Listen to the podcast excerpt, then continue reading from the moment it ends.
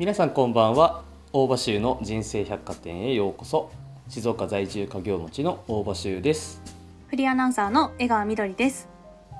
このチャンネル大場州の人生百貨店は製造建設業の家業金谷工業で働いている大場と岩手出身のフリーアナウンサーミドリーヌがさまざまな領域で自分のサイズで生きている20代30代のゲストを聞きながら今しか語れないことを語ったり悩みや葛藤を共に考えたりする日曜日の夜に不定期に開店するバーのようなラジオ番組です。はい、こんばんは。はい2月の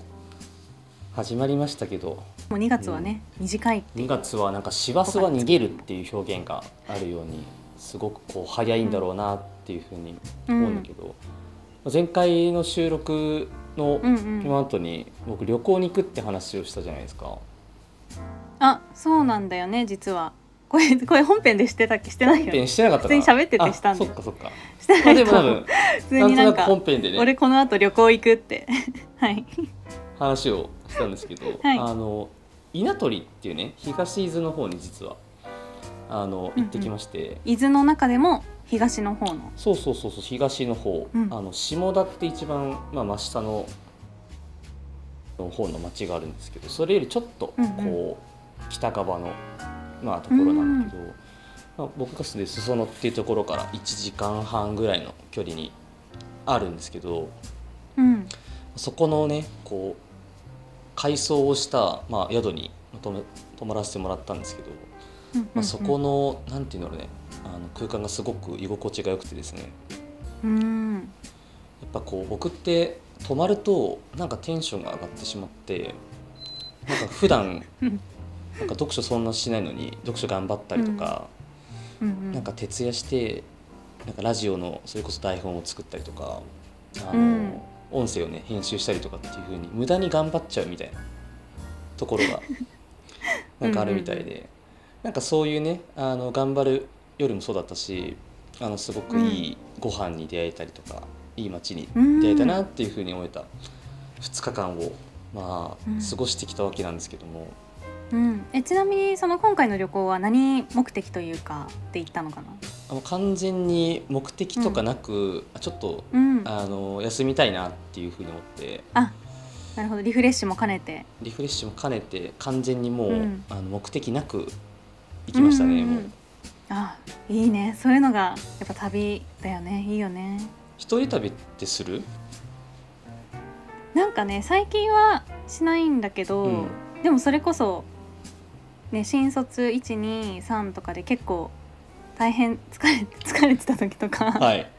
なんかほんと一人で京都とか行ったことある？一人で京都ってすごくない？そう結構ねいないよねあんまり。誰かと行くよね。いやいやいやあの僕はね結構一人で旅するのも好きですけど、うんうん、まあ、結構遠方になるとさ自分が行きたいところではないところというかさなんか他の人の好みもあったりするから、こううん。行きたいんだけどなんかここは別にいいんだよなみたいなところうん。もあったりしてなんかこう、ねうん。誰かと行く旅行も楽しいですけどこう一人でうんうん。旅することもやっぱね、うん。楽しいよねすごく。そうだね気を使わないでうん。本当に自分だけの時間を過ごせたり好きなとこ行けたりするっていう意味では一人旅すごいいいなと思って、うん。私もなんかまたしたくなってきた一人旅。お今そのしゅうくんの話を聞いて久々に。いいね。じゃあ行ぜひこうかな今度。春はい。暖かくなったらね、春。一人旅、そうだね。ぜひぜひうんうっていうんところで、まあその旅の中で僕、まあうん。泊まったんですけど、まあ、泊まった次の朝に、まあ、ちょっと街歩きをしたんですね。こうその近くを、稲取の漁港の近くを歩いたりとかしたんですけど寒そう。うんあのその日がすごい寒かったんですけどうん。なんか街歩きっていうところで行くとなんか今回のうん。ゲストもですね、僕すごくこう裾野って住んでいるんですけど隣町に、まあ、静岡県の三島市っていうすごく水が綺麗なね、うんところがはい。あるんですけどうんうん。僕結構三島をねあの車をちょっと違うところに止めて結構ね、うん。歩いたりするんですよね。うんうん歩きやすいあの地形というか、まあ、そういったところもあるんですけど、うん。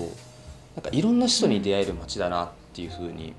つくづく思っていて、なんかひうん個人個人の顔がね見える街ってなかなかうん。ないんですけどなんかその三島の中でも、なんていうんですかねこう人が集いやすい場所っていうところが、うん。まあ、今回のゲストのねこう関わっている舞台にもなっているんですけど、まあ、そのゲストとはですねもう結構そうです。共通の字結構多いんですよね。三島の人たちって。でうんうん。なんかそのゲストとはなかなかこうお会いすることはかなわずっていうのがずっと続いたんですけど、2年前に初めて、あの、うんうん。お会いさせていただいてでそこからあそう。そっかそっか。じゃあ最初は意外とこう同じね地域だからもしかしてこうばったり会ったのがきっかけかと思あのばったりパターンではなくてですねあのちゃんとしっかりした あのパターンちゃでのんとしっかりとしたね。しっかりパターンでの。なんか興味あるなっていうお互いの。そうそうそう。うんでもね共通の友人がいるからこうその人づてに聞いてるわけですよね、こうすごいいい人だよっていうことだったりとか、うん。こういう記事が出てるよっていうふうに、まあ、紹介をしてもらうわけなんですけども、まあ、うん。本当にずっと気になっていた方うんだったので、まあ、これを機にね、うん。その人がどういう人生を歩んできたのかって実はあの詳しく聞くの初めてなのでちょっとね今日は聞いていきたいなというふうに思います。それではゲストの紹介をいたします。NPO 法人三島人代表の山本のぞみさんです。どうぞ。こんばんは。こんばんは。よろしくお願いしそます。お願いしますはいのぞみさんこのラジオの視聴者でですねまだのぞみさんのことを知らない方もいると思いますので自己紹介からお願いできますでしょうか？はい。静岡県三島市というところで、三島未来研究所というあの施設の運営をしています。NPO 法人三島人の代表させていただいてます、山本のぞみと言います。えっと、普段は三島市役所で仕事をしておりまして、で、まあ、生まれも育ちも三島というところで、なんかこの町の人たちと楽しいことをやっていこうみたいなところで日々活動をしております。はい、みんなのんちゃんって呼んでるんで、あののんちゃんで今日は言ってください。はい。ちょっとハードル高めの提案をいただきましたが。じゃあ私はどうしようかな。せっかくなんでまず名前ののぞみさんって呼ぼうかな。どうですか？じゃあじゃあしゅしゅうくんはのんちゃんで。はいね。ししゅうかんものんちゃんだよね。たはい。素直。素直わかりました。あののんちゃんがあのうん。なんで三島の市役所で働かれていながら三島未来研究所っていうところの、まあ、立ち上げってところですかね。関わられたような気がするんですけどそこのきっかけって聞いてもいいですか？はい。もともと別に街づくりとか、こういう活動に全く興味はなくって、で、ただ、あの、市役所、私転職で入ってるんですけど、市役所入って1年目くらいかなの時に、今やってるその NPO 法人三島人っていうのが映画作りをその当時やってまして、この街で、あの、脚本から全部、ゼロから映画を市民総参加で作ろうみたいなプロジェクトをやってたんですけれども、まあ、その時にあの初めて島人というところと接点を持ったんですね。で私はもう完全に仕事としてあの当時楽寿園という私立公園で施設管理の仕事をしておりましてでそこに映画を撮影したいという三島人がやってきてで本来まあそこを監督する立場で私最初関わってたんですけれども、まあ、映画作りがめちゃめちゃ楽しかったっていうこととあとやっぱそこにいる人たちがものすごく素敵で魅力的で、まあ、この人たちと一緒に、まあ、時間を過ごしていくっていうことが本当に楽しくって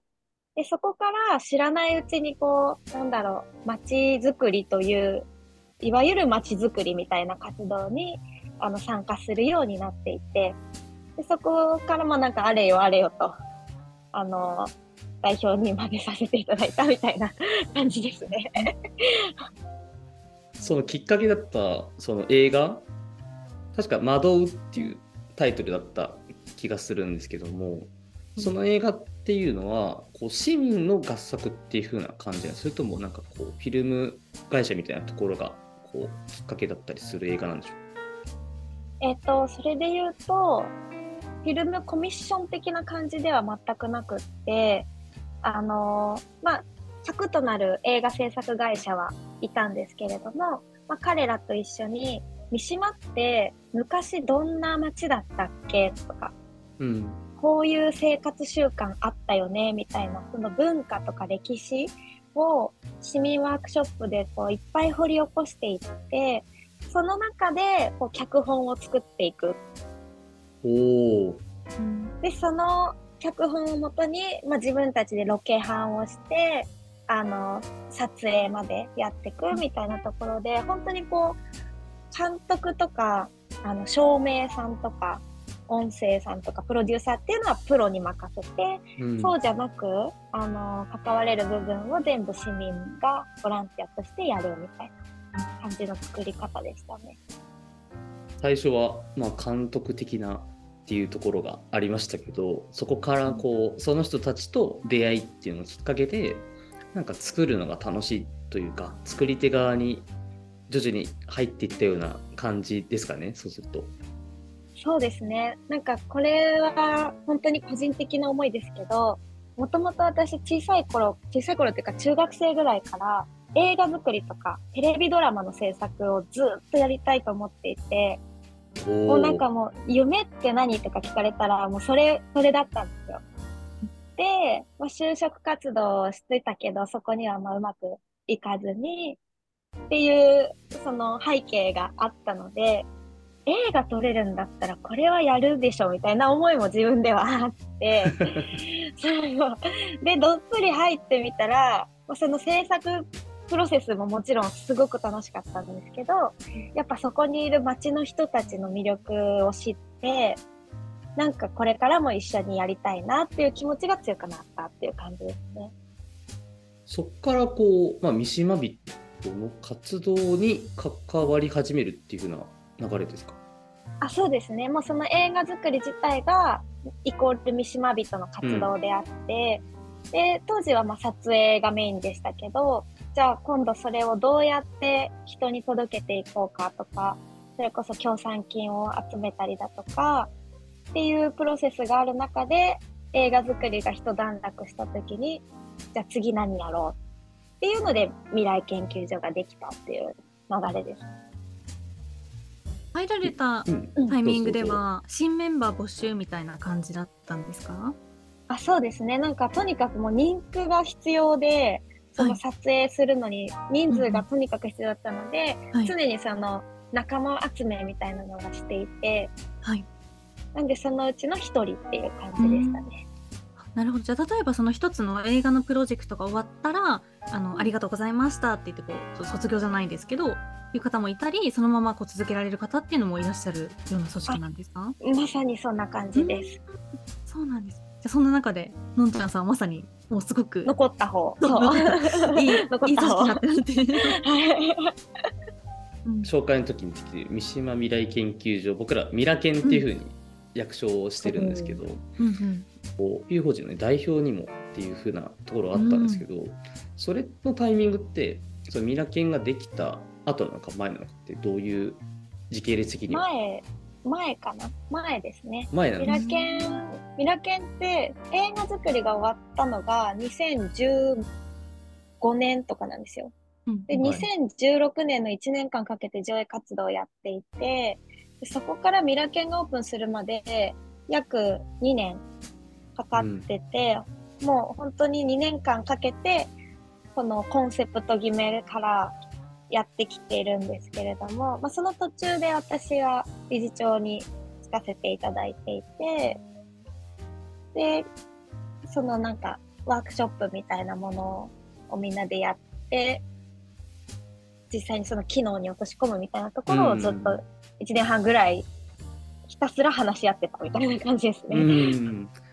まあ、ちょっと補足をさせてもらうと、まあ、ミラ研三島未来研究所っていうのはもともとあの幼稚園ですよね確かそうです。うん幼稚園だったあの園舎をですねちょっとこう改装して、まあ、地域の方の,、まあ、あの集まりやすいあの拠点というか、まあ、ブルーイングを備えたりするカフェだったりあとはコワーキングスペースがちょっとあったりとかあとイベントが少しできるようなスペースがあったりっていう風な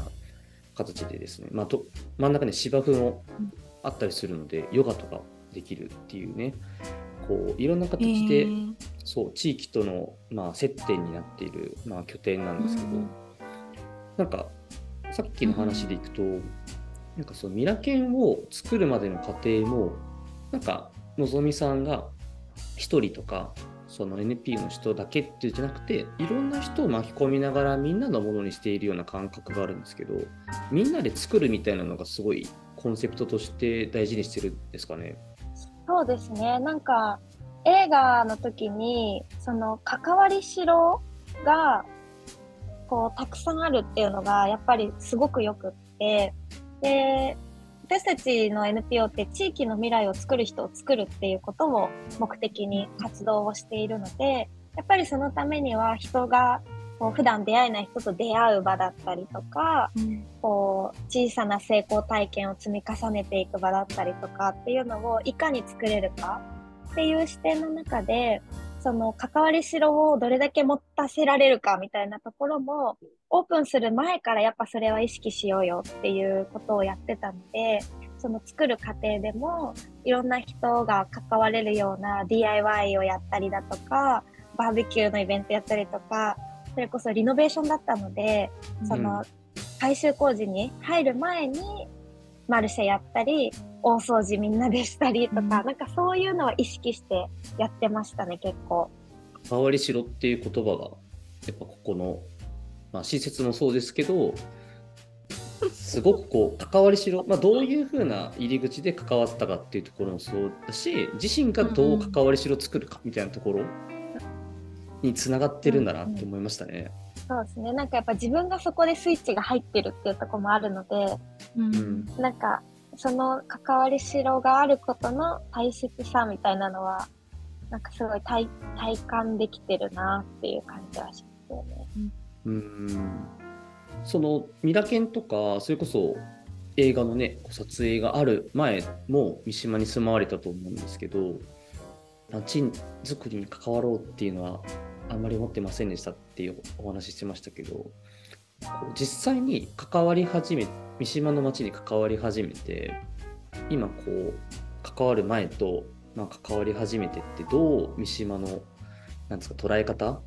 が変わったりしたのか変わってないのかどうなんでしょうか？なんか、それをやる前は、なんだろう。別にこの街のことは全然嫌いではなかったんですよ。うん嫌いではなかったけれども、なんかこう、人のことも知らなかったし、街のことも知らなかったし、すごく狭い世界で生きてきたんだなっていう感覚があって、今はなんかやっぱ人の顔がすごく思い浮かぶようになってるのでやったことによってなんかそれはすごく大きな変化だなっていうふうに思ってます。うん。それはミラケンっていうところの、まあ、拠点っていうところでまあいろんな人と出会えるっていうところも大きいのかなって思うんですけど、うんうん。やっぱミラケンができてこう移住者がねこうつながりやすくなったりとかっていういい効果が僕は現れてる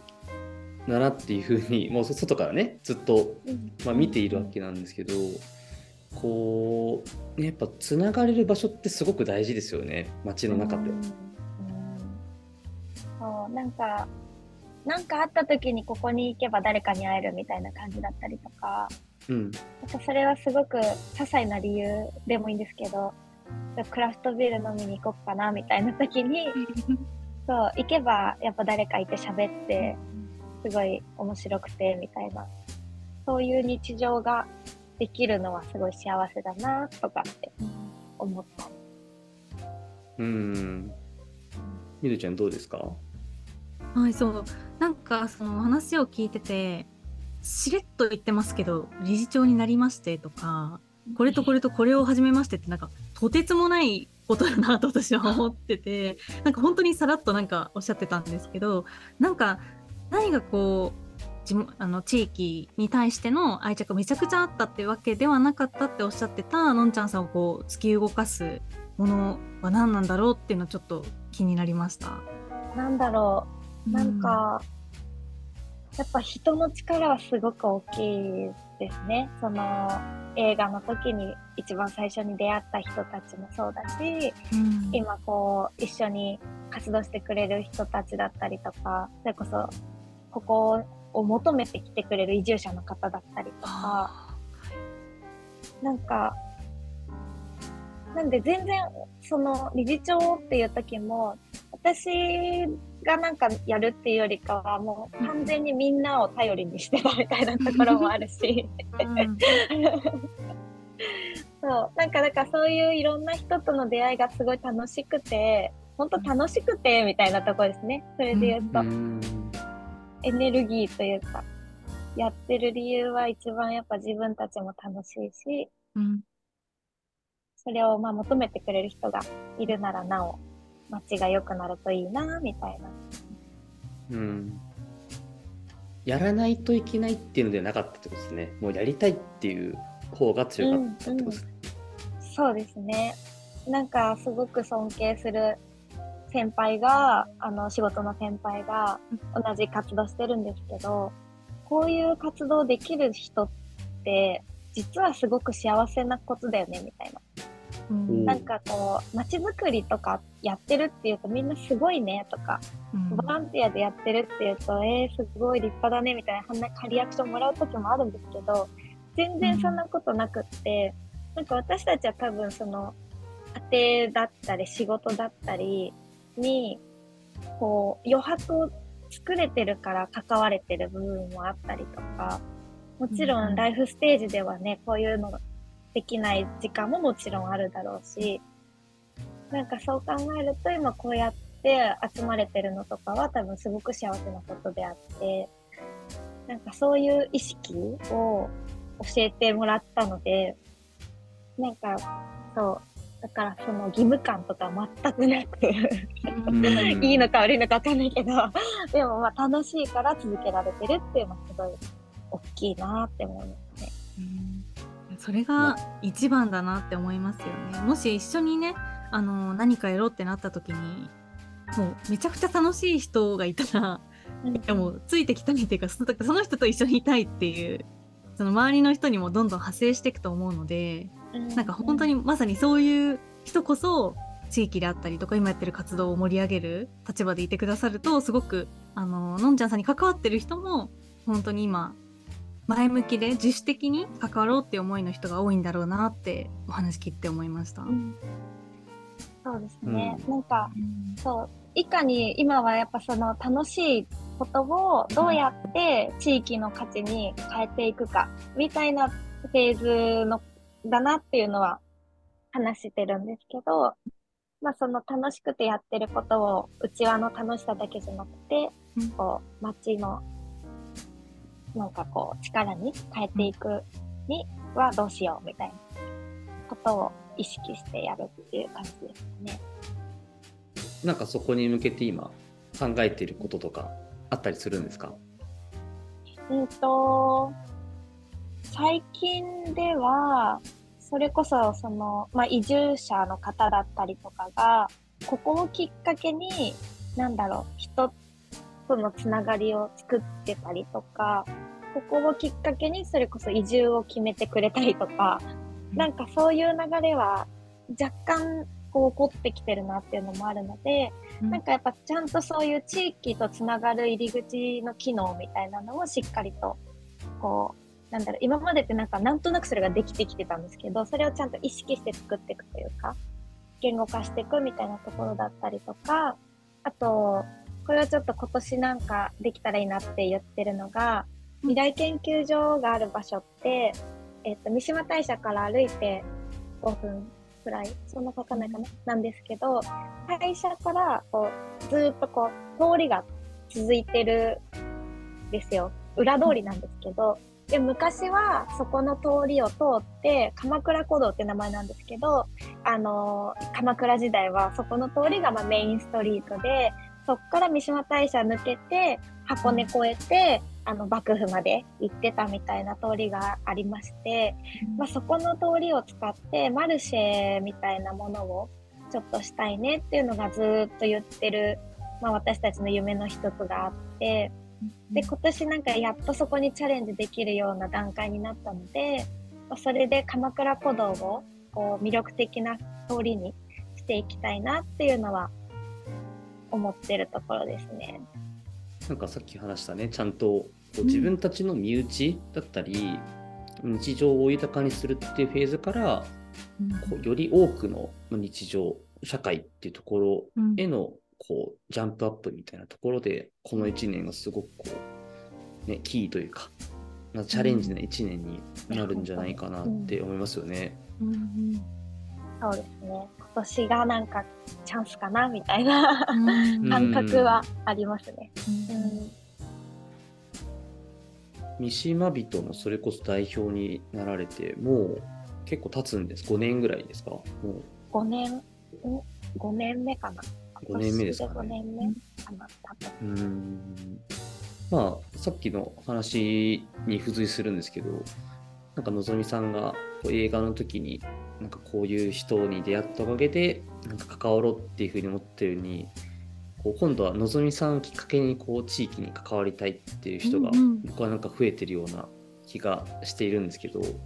なんか地域に関わる人が増えていくと自然とその地域で過ごすこととかその地域ってなんか盛り上がってるなっていう風に感じられやすくなるんじゃないかなっていうふうに思うんですけど実際こうどうなんですかね？こう代表になられてから変わってる気がするんですけど。そうですねなんかやっぱ、まあ、外の人が言ってくださるのもあるんですけど年齢層というかその私たちが映画を、まあ、始めた当初とかはメインメインっていうか、まあ、ほとんど40代50代の人たちがこうすごくこう引っ張ってってくれてたんですよ。で最近30代とか同世代の人たちが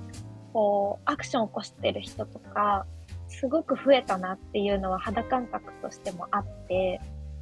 なんかそれはまあここだけの力じゃもちろんないんですけどでも三島にそういう30代がこう集まってるとか三島の30代が地域に対してこうアクションし始めてるみたいな感じの変化はあるのかなと。どうですかしゅうくんいやあの思います。し大学生があそうね。増えてるなっていうのをすごく感じます。高校生、大学生。うん、あと、やっぱ20代のね、移住者だったり30代前半の人が例えば東京からーンしてくるとかっていうのも増えてるんじゃないかなっていうふうに見て、まあ、いるんですけど、まあ、個人的にはそういうプレイヤーがねこういるっていうところが大きいのかなっていうふうに思いますし、やっぱねハブとなる拠点ってすごく大事な存在だなっていうふうに思っているのでなんか僕はねこうミラケンっていうのはやっぱりこう三島の何て言うんですかね盛り上がりというか盛り上がりって見えるものじゃないですけど結構見えるものだなっていうふうに思う瞬間はあるので。確実にこう三島は僕が関わり始めた2018年ぐらいですかね。もう4年とか5年前ですけど確実にこう参画する人が増えてる。なんか参加というよりは参画する人がなんか増えてる印象ありますね。何かしらの形で。なのですごくこう、うん、プレイヤーそうだね、うん、うん、はい。あのそろそろねいい時間になってきたんですけどものぞみさんが人を巻き込む上で大事にしてることってなんだろうなって思ったんですよね。時に人を巻き込むことってあると思うんですけどどういうスタンスなのかどういう言葉かけなのか、なんかあんまり人を巻き込もうと思ってやったことがなくて。あそうなんですね。巻き込む。こういろんな人が関わるプロジェクトって多くあるじゃないですか。そういう意味でのいろんな人とプロジェクトを作る上でのコツというか、うん、意識してることっていうふうな言い方のいいですかね。なんだろうな。スタンスとしては、まあ、私公務員っていうこともあるし、うん、とにかくなんかその人のことを応援したいっていうのがやっぱ一番あるのでその中でできることだったりあこの人この人と会ったらなんか面白いこと絶対起こりそうじゃないみたいなのとかなんか視点はそこに置くようにしていて、その、なんだろう。どうやったらその人のことを応援できるかなみたいな視点というか、そこでなんか情報を得ていて、いろんな情報を得たものをこう、アウトプットしていくみたいなところ。うんだからなんか無理にこう、や、やろうよみたいな感じは苦手だし、そういう、なんか基本、そういうの苦手なんですよ。人を誘うとか苦手なんですよ。なんで、まただただその、まあスイッチ入った瞬間はだから、バッと行くんですけど、それ以外は基本的にはもう応援するっていうスタンスでいますね。うんうんうんうん。あスタンスってすごく大事というか、まあ、それぞれだなっていうふうに思っててこうどんどんやろうぜってぐいぐい引っ張るタイプもいればこう寄り添いながら伴走型のタイプもいれば背中を押してあげるタイプがあったりっていういろんな、うん。まあねこうプロジェクトを作る側っていうのはあの一緒に、ま、なんですかねやる人、うんうん。を巻き込んだりとかなんかこういろんな人との関わり方の中で意識することってある気がするんですけどなんかそこにうん。対してものぞみさんの人柄が出てる気がしましたね今聞いてて。うん。今でもちょっと聞いてて思ったのが、なんかその、基本そのスタンスなんですけど、やっぱ三島人のプロジェクトに関しては、自分が、まあ一応トップさせてもらってるので、それはすごく言葉、言葉を選ぶのと、うん。とにかく話すっていうのは、すごい気をつけてるというか、うんうんなんかやっぱそこの言葉の力みたいなものを、言葉をちゃんと選んで伝えていくことだったり、あの、とにかくいろんな人と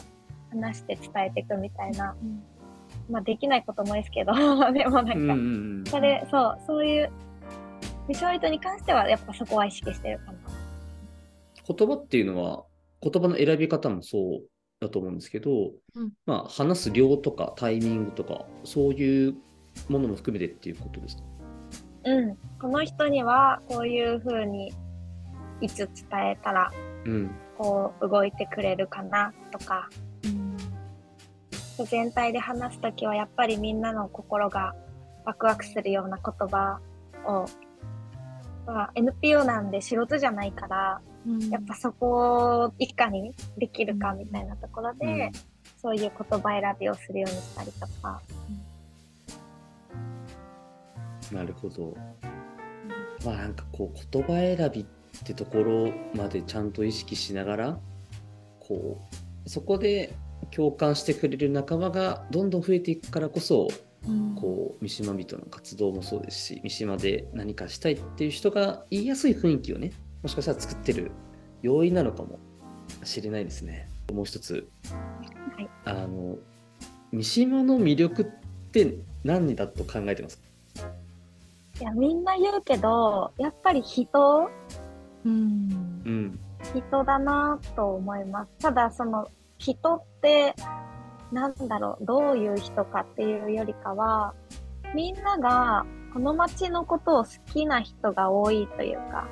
三島のことを好きな三島の人が多いんですよね。なんか そう。だから、こう、人が来てくれたら嬉しいし、その人に対しては全力で、なんかこう、喜んでもらいたいと思うし、この街が良くなるために、みんなでやっていこうみたいなうん風土というか、あるのかなとか思うので、なんかこう、人がいいっていうよりかは、街を好きな人が多いのかなっていう、それが良さかなっていうふうに思ってます。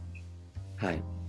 ありがとうございます。そうですね。三島の魅力って、まあ人の中でもさらにこうその三島をね好きなひ人が多いっていうところ。うんなかなかこう自分の街が好きって言える人ってそこまでね多いわけではないと思うんですけどそういうふうに言えるねのぞみさんもなんかすごいなというか、うんそれだけ好きなんだろうなみんな全力で自慢してますよ。本当に。ちょっと今度三島の自慢エピソードをお聞きにミラケンに行きたいなっていうふうに思いますね。みんなの推しお推し三島聞きたいです。そうですね。推しミシンはぜひもう今度聞かせてくださいまた。はい、ぜひぜひ。はい、えーそれでは本日のゲストはですね NPO 法人三島ミと代表の山本のぞみさんでした。ありがとうございました。ありがとうございました。ありがとうございました。はい、みどりちゃん、のぞみさんの話いかがでした？ありがとうございます、今回も。すごいなんか、うん、なんて言ったらいいんですかね。言葉と行動がぴったり合ってる人だなってすごく思いました、のんちゃんさんは。やりたいから、あの、やってるんです。で、本当にそう思っ、なんか、そう思ってると思う、私はっていう、なんかそういうのが本当に話し方とか、うん。あのなんて言ったらいいんですかね思いからもすごく伝わってきましたし最後のあの三島を好きな人が多いいい人が多いとかっていうよりはっていう表現がなんかすごくしっくりきてなんか結構なんだろう聞く話その本当に人がいいですとか優しい人が多いですとかなんか道尋ねたら教えてくれますとかなんかそういうなんかいいところとかもあのなんだろう地域によってたくさん聞いたりしますし別にそれが嘘だとも思わないんですけどなんかすごくあの本当に三島に対してのぴったりな表現をされてるなって感じたのが、あうん。の本当に聞けてよかったお話でした。そんなもともとねあの知り合いだと思うんですけど改めて今回ちょっと深く聞けたと思うんだけどどうでした？あのーのんちゃんうん